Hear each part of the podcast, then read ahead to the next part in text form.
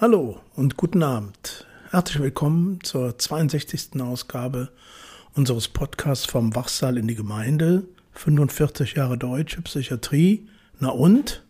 Warum ich das Thema forensische Psychiatrie hier aufgreife, ist ja einmal, weil es darüber viele Fantasien in der Öffentlichkeit gibt und damit verbunden eine Menge Ungenauigkeiten oder unverschämte und stigmatisierende Behauptungen, zum Beispiel in der Medienberichterstattung.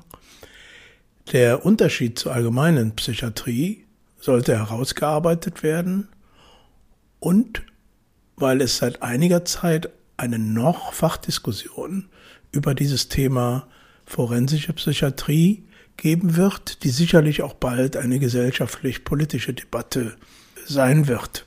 Ja, und äh, ein weiterer Aspekt, warum ich hier diese forensische Psychiatrie besprechen möchte, ist auch, dass dort ein Transformationsprozess, sprich äh, die Vorstellungen von radikalen Veränderungen der bestehenden Struktur des sogenannten Maßregelverzugs im Gespräch ist. Aber was ist eigentlich Maßregelverzug? Ulrich Lewe, der gerade mit einem Buch äh, mit dem Titel Vorbeugende Anhaltung, der Maßregelvollzug, das schwarze Loch im Psychiatrieuniversum, erschienen im Schmetterling Verlag, äh, veröffentlicht hat, schreibt unter anderem in diesem Buch Folgendes. Das deutsche Strafgesetzbuch hält für seine erwachsenen Bürgerinnen und Bürger zwei Sanktionssysteme bereit. Erstens den Strafvollzug und zweitens die Maßregeln der Besserung und Sicherung, kurz Maßregelvollzug genannt. Er schreibt weiter in diesem Buch, der Aufenthalt im psychiatrischen Maßregelvollzug geht über die Haftstrafe in zwei wesentlichen Punkten hinaus. In der forensischen Psychiatrie werden zwangsweise Psychopharmaka verabreicht und sogenannte andere, in Anführungszeichen, Therapien aufgezwungen. In der Praxis fallen die Haftzeiten bei psychiatrisch entmündigten Straftäterinnen bei ein und derselben Straftat erheblich länger aus regelmäßig ein Vielfaches dessen, was als schuldfähig befundenen Straftäterinnen, die ihre Tat nicht wegen einer angeblichen psychischen Erkrankung begangen haben sollen, absitzen müssen. Die Verlängerung oder Beendigung der Haftzeit in der Forensik ist allein abhängig von der Orakel in Anführungszeichen Prognose der psychiatrischen Gutachterinnen. Es gibt äh, verschiedene Paragraphen des Strafgesetzbuches, die diesen Maßregelvollzug äh, regeln. Und äh, unter anderem ist auch ein ähm, wichtiges Thema dabei, die Schuldunfähigkeit oder die verminderte Schuldfähigkeit. Ich zitiere mal äh, einen Auszug aus dem Strafgesetzbuch, und zwar äh, Paragraph 63 Strafgesetzbuch. Unterbringung in einem psychiatrischen Krankenhaus. Hat jemand eine rechtswidrige Tat im Zustand der Schuldunfähigkeit, Paragraph 20 StGB oder der verminderten Schuldfähigkeit, Paragraph 21 StGB begangen, so ordnet das Gericht die Unterbringung in einem psychiatrischen Krankenhaus an. Wenn die Gesamtwürdigung des Täters und seiner Tat ergibt, dass von ihm infolge seines Zustandes erhebliche rechtswidrige Taten zu erwarten sind und er deshalb für die Allgemeinheit gefährlich ist. Zitat Ende aus dem Gesetzestext. Ulrich Lewe schreibt weiter in dem Buch Vorbeugende Anhaltung, der Paragraph 63 Strafgesetzbuch ist illegal geworden, weil am 01.01.2009 die Behindertenrechtskonvention in Kraft getreten ist. Auch wenn er noch im Gesetzbuch steht, so verstößt er gegen die Verpflichtungen, die sich die Bundesrepublik Deutschland durch die Behindertenrechtskonvention der UN auferlegt hat. Für Behinderte hat dasselbe Recht wie für alle zu gelten. Es gibt auch keine Interpretationsspielräume, weil das UN-Hochkommissariat für Menschenrechte am 26. Januar 2009 im Artikel 47 eine Erklärung an die Vollversammlung der UN unmissverständlich klargestellt hat, was das für den Bereich des Strafrechts bedeutet. Und hier der Artikel 47 im Wortlaut im Bereich des Strafrechts erfordert die Anerkennung der Rechtsfähigkeit von Menschen mit Behinderungen die Abschaffung der Verteidigung auf der Grundlage der Negation strafrechtlicher Verantwortung aufgrund des Vorliegens einer psychischen oder geistigen Behinderung. Stattdessen müssen behinderungsunabhängige Maßstäbe für das subjektive Element von Straftaten mit der Berücksichtigung der Situation der einzelnen Beschuldigten angewandt werden. Wenn Untersuchungshaft vor oder während des Strafverfahrens in Übereinstimmung mit Artikel 13 des Übereinkommens erforderlich sein sollte, müssen die gesetzlichen Regelungen entsprechend angepasst werden. Hier hat Lewe zitiert aus äh, Nachrichten des Werner Fuß Zentrums in Berlin. Ja, soweit mal ein kleiner Eindruck zu in diese Materie. Was ist eigentlich Maßregelvollzug? Nun äh, lade ich euch aber ein, ein Podiumsgespräch äh, zu hören, in dem ein Erfahrener, der den Maßregelvollzug lange Jahre von hinter den Mauern erlebt hat, eine Angehörige, die ihre Erfahrung von vor den Mauern schildert, eine Selbsthilfeaktivistin, die ihre wichtige und hartnäckige Arbeit in diesem Feld beschreibt und ihr erfahrt die Sicht aus der gemeindepsychiatrischen Perspektive und wie eine stationäre und ambulante Verzahnung im Maßregelverzug in Dresden und Leipzig zum Beispiel gelingen kann. Diese Podiumsdiskussion fand ebenfalls auf der Tagung, von der ich letztes Mal schon einen Ausschnitt äh, gebracht habe.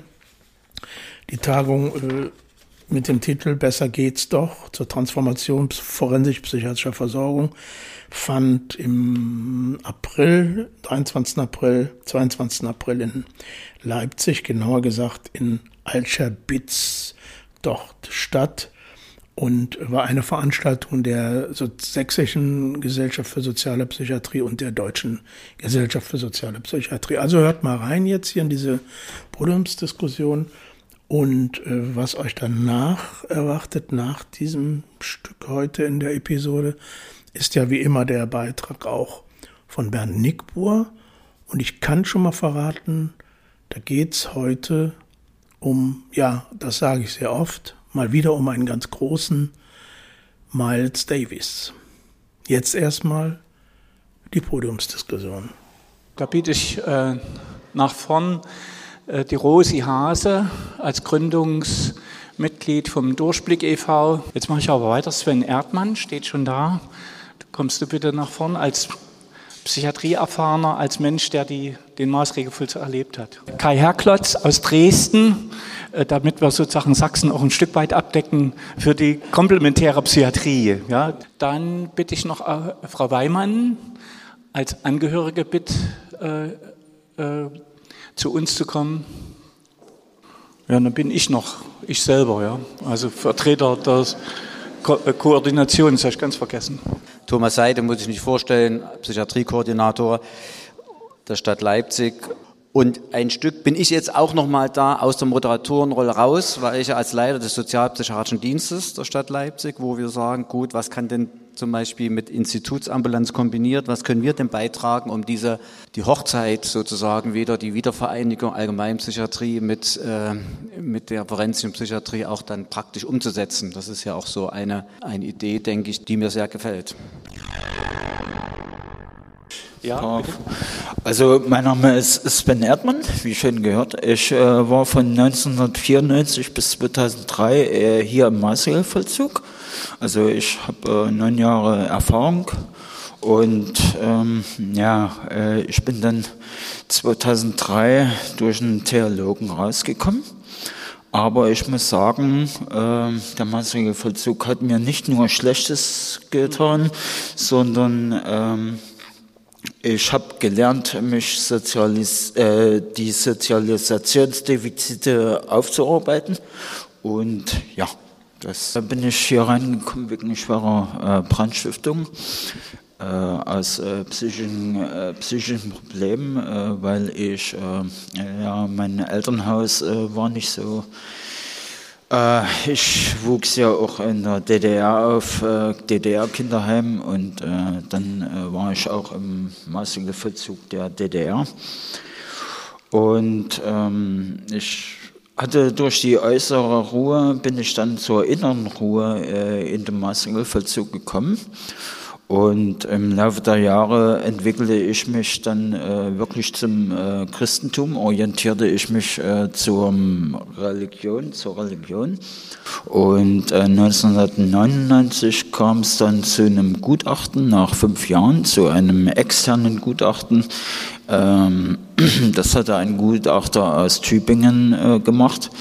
Und ähm, der ähm, ja, äh, der tat meine Gefährlichkeitsprognose dahingehend ähm, beschreiben, als dass ich durch eigenwillig anmutende religiöse Argumente die Therapie verweigerte in äh, Altschawitz. Also ja, äh, meine Erfahrung war eben äh, Zwang und äh, Druck.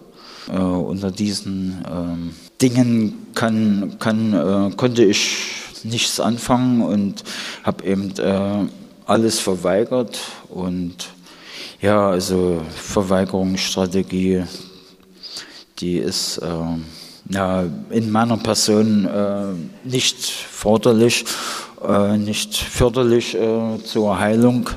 Die therapeutischen Angebote, die haben mir äh, nicht viel geholfen mit dem Glauben äh, besser vorankommen als mit den Therapien.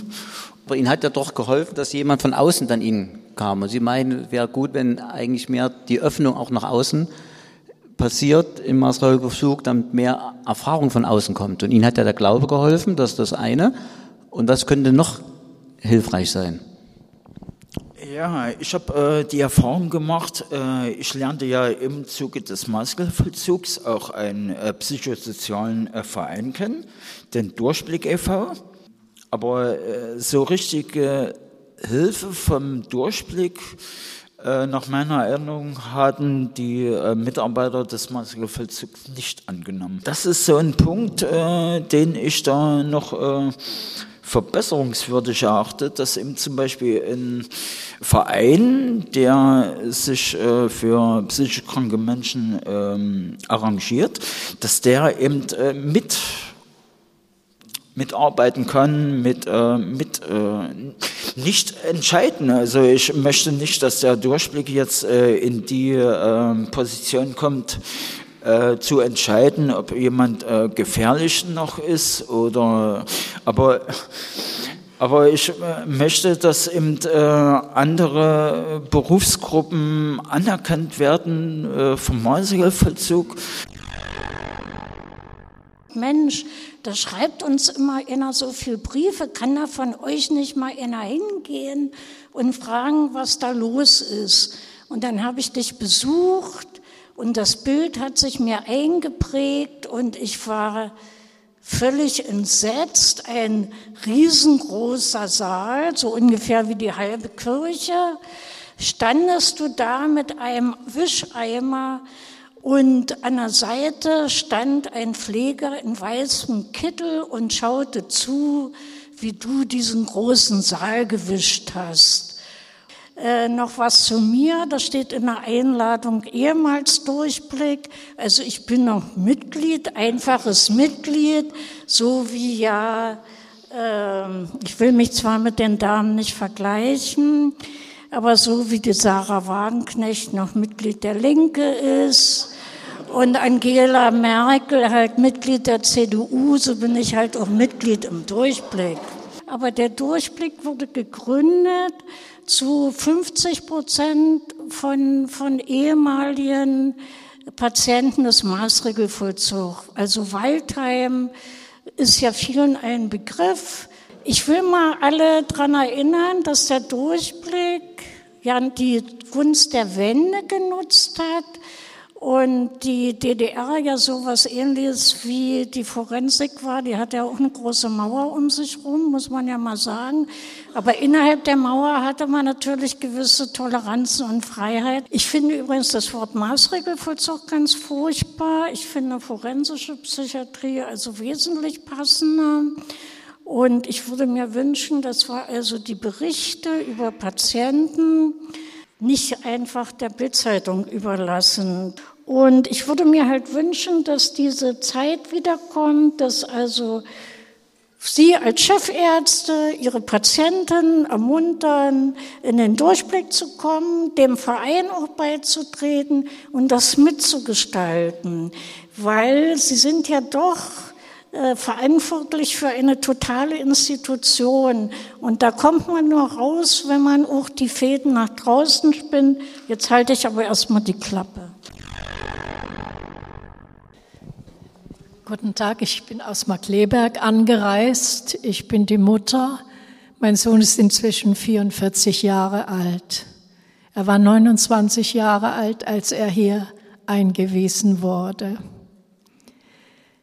Wenn man mit diesen Emotionen reden muss, ist das natürlich nicht so einfach, als wenn man sein Geld in der Psychiatrie verdient, als Arzt, als Gutachter oder im sozialen System. Ich bedanke mich aber an dieser Stelle herzlichst in ganz Leipzig für die wirklich sehr gute Betreuung, die ich erfahren habe seitens der Krankenhäuser, der Ärzte, der Krankenschwestern, der Pfleger. Ich bedanke mich auch bei Herrn Thomas Seite, den ich seit Beginn der Erkrankung meines Sohnes kennengelernt habe, wo ich noch nicht wusste, wohin die Reise geht. Wie kommt ein Sohn, der anders groß geworden ist als Sie, der behütet war, geliebt war, wie kommt ein solcher Junge in die Forensik?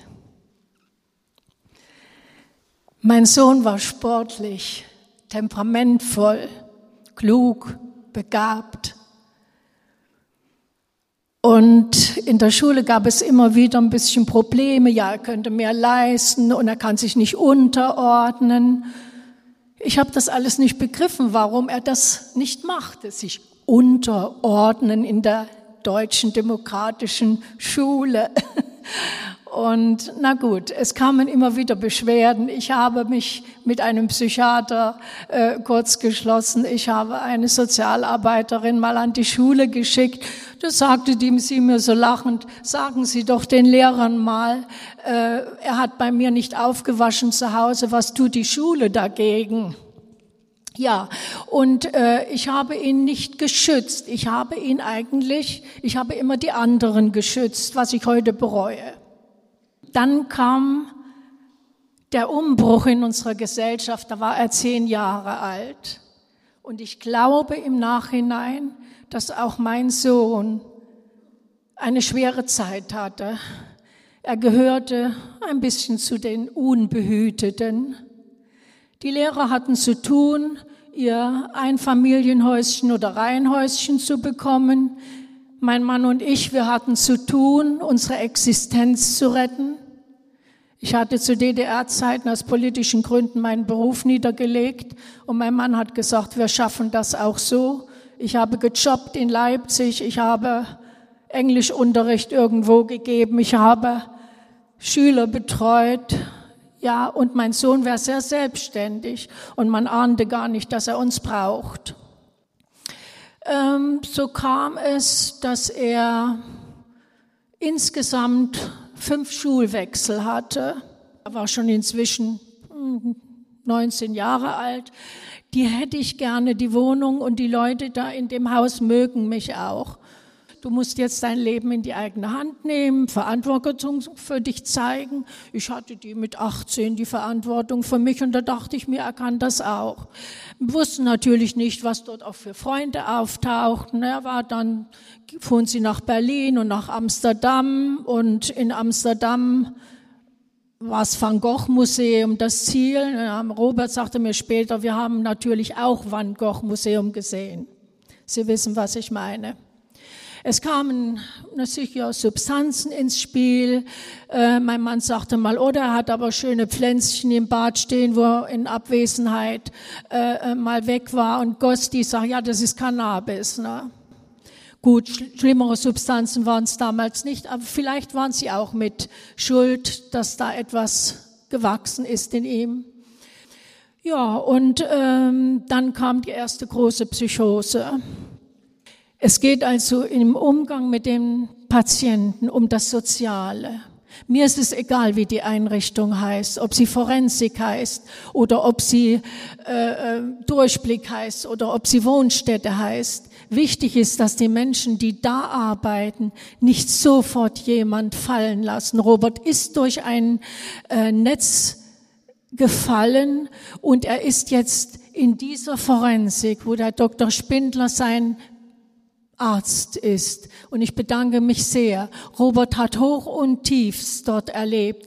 Er hat mich beschimpft. Er hat liebenswerte Briefe an mich geschrieben. Er hat die Ärzte verflucht, er hat die Ärzte gelobt. Und heute sagt Robert, und das ist mein letzter Satz, Mama, ich bin hier gut aufgehoben, ich habe meine Ruhe, ich habe mein Zimmer, ich habe Essen, ich möchte hier nicht mehr raus. Wir haben große Angst, dass Robert entlassen wird. Und Robert hat auch Angst, dass er entlassen wird, weil ich nicht glaube, dass es für ihn, der in seiner zweiten Reihe nicht dieser äh, normal sprechende Mensch ist, sondern er hat mit einem Orakel zu tun. Er, er, er muss die Welt retten. Und diese Schiene, die ist immer da. Und wie so ein solcher Mensch draußen in der Welt, in den Wohnstätten zurechtkommen, wenn mir eine Wohnstättenleiterin oder alle anderen sagen, er muss es auch wollen. Wie kann denn der, der mit dem Orakel zu tun hat und die Welt retten muss, äh, es wollen, Körbe zu flechten? Da sagte Mama, ich will keine Körbe Körbe mehr flechten. Gut, die, die Heimat kann dir auch die Gemeindepsychiatrie vielleicht ein Stück die Nische bieten. Kai Herklotz, Sie als Vertreter, jetzt sind Sie schon angesprochen. Es gibt so ein gut ausgebautes, so gut ausgebaute Kliniken, forensische Kliniken, die wirklich aus meiner Sicht, aus Sicht der Gemeindepsychiatrie, ich komme vom psychosozialen Trägerverein in Sachsen, die doch gute Arbeit leisten und wir eigentlich immer bisher auch eine sehr gute Zusammenarbeit mit, der, äh, mit den äh, forensischen Kliniken äh, leisten. Denn seit 2005 haben wir als Träger die Zusammenarbeit mit der Klinik, mit der forensischen Klinik äh, ziemlich intensiviert äh, und haben gesagt, ja, wir als, als Träger, als Gemeindepsychiatrie wollen in unseren Wohnstätten, in unseren Außenwohngruppen, im ambulant betreuten Wohnen auch Menschen aufnehmen, die aus der forensischen Klinik kommen. Und da haben wir uns praktisch irgendwann mal gesagt, wir brauchen jemanden in unserem Träger, der diese Aufgabe sozusagen annimmt und den Kontakt zur Klinik hält. Weil unsere Mitarbeiter, ehrlich gesagt, die waren auch erstmal, was, wir sollen jetzt jemanden aus der Forensik aufnehmen? Das trauen wir uns doch gar nicht zu. Wie können wir denn jetzt äh, so eine Arbeit leisten? Und äh, da war eben die Schlussfolgerung, ja, wir brauchen eigentlich viel mehr Austausch mit der, mit der äh, Klinik und dem ambulanten Bereich. Und ähm, da haben wir eben diesen Mitarbeiter aus der Wohnstätte äh, äh, benannt, der also dann regelmäßig, insbesondere jetzt mit der Klinik in Arnsdorf, äh, den Kontakt aufgenommen hat und regelmäßig dann schon, äh, bevor sozusagen die Frage der Entlassung steht, also in dem Beurlaubungszeitraum oder, oder noch davor, äh, sozusagen ähm, mit der Klinik gemeinsam überlegt haben, auf Augenhöhe, wie kann denn eine gute Nachbetreuung nach der Klinik passieren. Und vor uns, Herr Spindler, da haben Sie gesagt, so, so, es gibt diesen Schattenbereich oder Schattenreich, haben Sie es genannt. Und tatsächlich so ist mir das immer noch so ein bisschen. Die Forensik ist für die Gemeindepsychiatrie ein gewisses Schattenreich, weil wir haben bisher sonst kaum Kontakte, ehrlich gesagt. Es gibt in Dresden die FIA, haben wir trotzdem recht, recht wenig Kontakte. Vielleicht die FIA zu unseren gemeindepsychiatrischen äh, Einrichtungen, das schon, wenn es um die Entlassung geht. Aber dennoch immer noch so ein bisschen eine dunkle Seite. Und äh, deswegen dachte ich, wenn ich mir was wünschen würde, würde ich mir nämlich wünschen, dass man mehr Transparenz hat dass wir mehr erfahren, was macht denn die, die forensische Klinik, was können wir vielleicht auch leisten.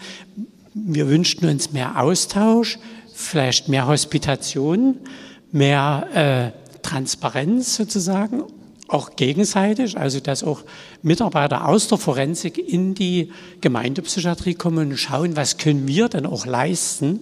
Sind wir in der Lage, sozusagen den Anforderungen gerecht zu werden? Und letztlich haben wir bei denen, die wir jetzt aus der Forensik aufgenommen äh, haben, festgestellt, so viel anders sind die Uni als unsere anderen Patienten. Also ja, klar, die haben eine andere Vorgeschichte möglicherweise, aber von der Sache her gar nicht so viel anders. Und dennoch denke ich, ist es für unsere Kollegen sehr wichtig, so eine geteilte Verantwortung zu haben. Also niemand will jetzt sozusagen die volle Verantwortung auch übernehmen für so einen Klienten. Da, deswegen gibt es dann bei uns auch Teams, die sagen, Mensch, wenn was ist, oder auch andere Träger, mit denen man sich aus, also zum Beispiel aus Suchteinrichtungen, wo wir dann auch sagen können, wir wollen hier mit denen zusammenarbeiten. Also diese geteilte Verantwortung finden wir da auch sehr wichtig, dass es gut funktioniert. Und das wünschte ich mir sozusagen auch äh, für die Zukunft viel mehr. Und da würde uns in der Gemeindepsychiatrie auch viel mehr helfen, diese gemeindepsychiatrischen Verbünde. Die sind hier schon mehrfach angesprochen worden, aber in der Praxis gibt es die eigentlich noch nie so richtig. Ich weiß, hier in Leipzig, ihr seid da auf einem guten Weg. In anderen Regionen, in Görlitz haben wir offiziell auch schon so einen gemeindepsychiatrischen Verbund. In anderen Regionen gibt es dazu Überlegungen. Aber auch dort ist eben dieser gemeindepsychiatrische Verbund eine Möglichkeit, schwerst Erkrankte mit manchmal auch ganz flexiblen Lösungen zu helfen, die dann nicht bloß von einem Träger kommen, sondern vielleicht von mehreren gemeindepsychiatrischen Trägern, die sich überlegen, was, wie könnte denn so eine gute Hilfe für den Einzelnen aussehen? Und das ist eigentlich so eine schöne Chance. Und ich hoffe, Frau Dr. Ebert, dass äh, diese gemeindepsychiatrischen Verbünde auch jetzt in dem neuen Psych-KG wieder mit auftauchen. Dass Sie nicken, sehr schön. Dass dann also äh, wir auch in Sachsen diese, äh, dieses Instrument wirklich verwenden können. Wir haben, morgen wird ja der Klaus Obert sozusagen dazu berichten. Äh, da gibt es eigentlich nur positive Erfahrungen von diesen Verbünden, äh, weil das äh, wirklich eine wirksame Hilfe ist. Hi Klaus und alle, die uns zuhören. Der Sommer hat begonnen. Juni. Das im letzten Podcast erwähnte Radrennen rund um Köln haben wir erfolgreich abgeschlossen und plötzlich tut sich, zumindest was sportliche Herausforderungen angeht, eine große Leere auf. Wie kann man dieses Gefühl beschreiben? Kein unmittelbares Ziel vor Augen, das es anzustreben gilt, allerdings auch nichts, dem man besonders nachtrauern würde. Im Buddhismus wäre dieses Nichts oder die Lehre vielleicht Phasen auf dem Weg, den es zu beschreiten gilt, um Erleuchtung zu gelangen. Für mich wird diese emotionale Disposition wunderbar treffend von einem Albumtitel beschrieben, das ich besonders mag. Es hat mich schon ewig begleitet und immer wieder begeistert. Kind of Blue von Miles Davis. Kind of Blue in der Schwebe zwischen Melancholie und einer möglicherweise zeitlosen Leere.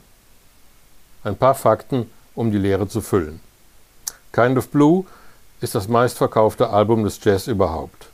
Miles Davis selbst wollte nicht, dass man ihn wegen Kind of Blue mochte. Er wollte geschätzt werden wegen der Musik, die er zur jeweiligen Zeit machte. Und seit Kind of Blue hat sich seine Musik immer wieder gewaltig verändert. Fun Fact: Kind of Blue wurde bis zur Neuveröffentlichung in den 90er Jahren in einer Fassung vertrieben, die mit falscher Geschwindigkeit spielte. Wenn man also beim Hören des Albums mitspielen wollte, konnte man kaum den richtigen Ton treffen. Eine Erfahrung, die sicher viele von uns leidvoll machen mussten. Aber wie heißt der erste Track auf dem Album so treffend? So What?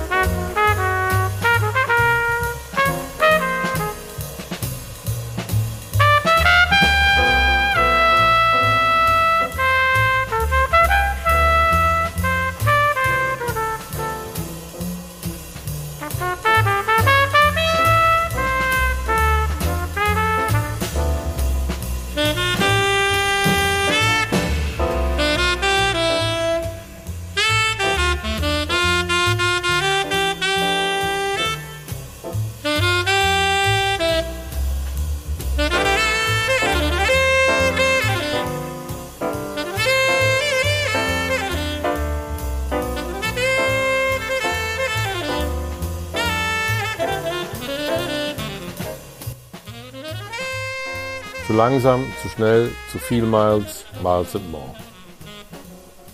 Auch in der falschen Geschwindigkeit klingt die Musik richtig. Und zwar richtig gut. Und dann gab es im letzten Jahr eine richtige Überraschung.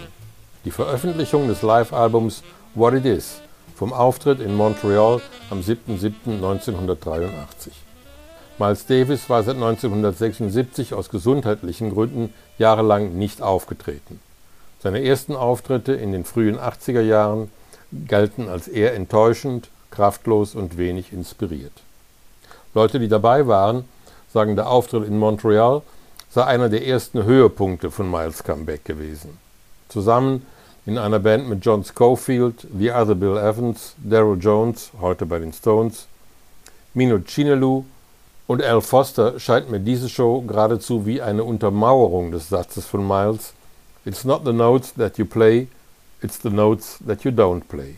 Hören wir also mal genau hin, welche Noten Miles nicht spielt und genießen die Lehre. It gets better.